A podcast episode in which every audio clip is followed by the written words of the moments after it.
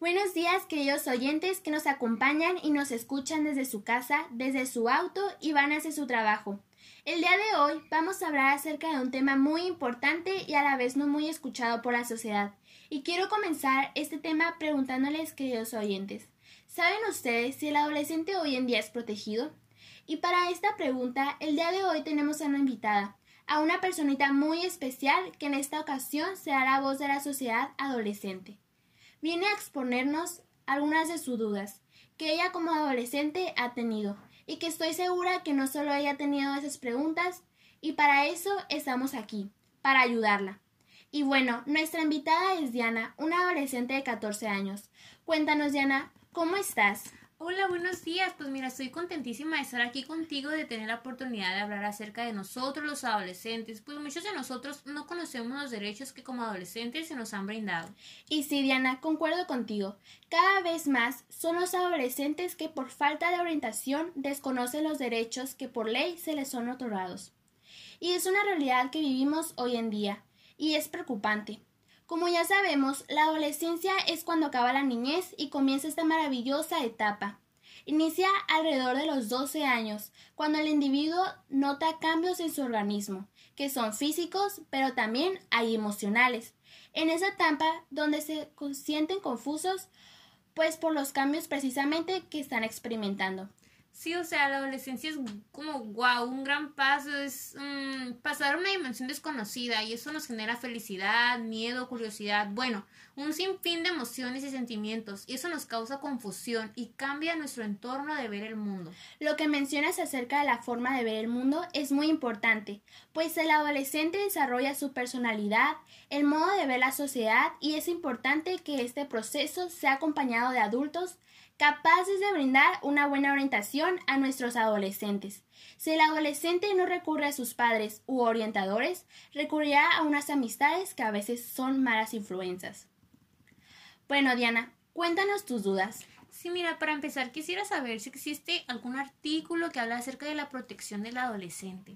Sí, en el artículo 9 de la Ley General de los Niños, Niñas y Adolescentes establecen que tienen derecho a la protección de la salud integral.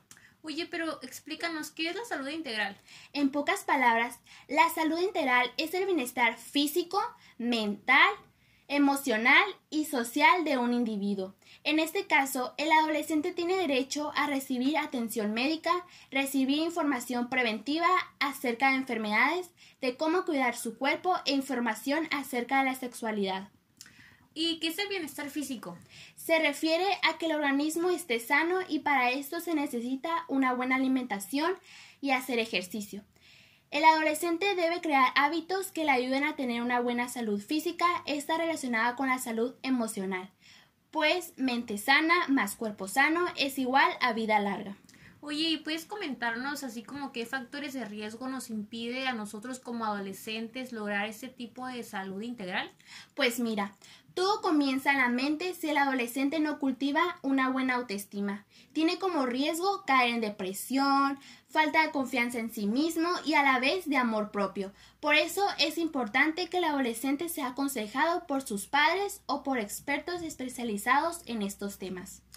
Oye, pero podrías decirme, por ejemplo, si alguno de nosotros nos sentimos con baja autoestima o tenemos depresión, ¿a quién podemos recurrir? ¿Quién nos puede ayudar?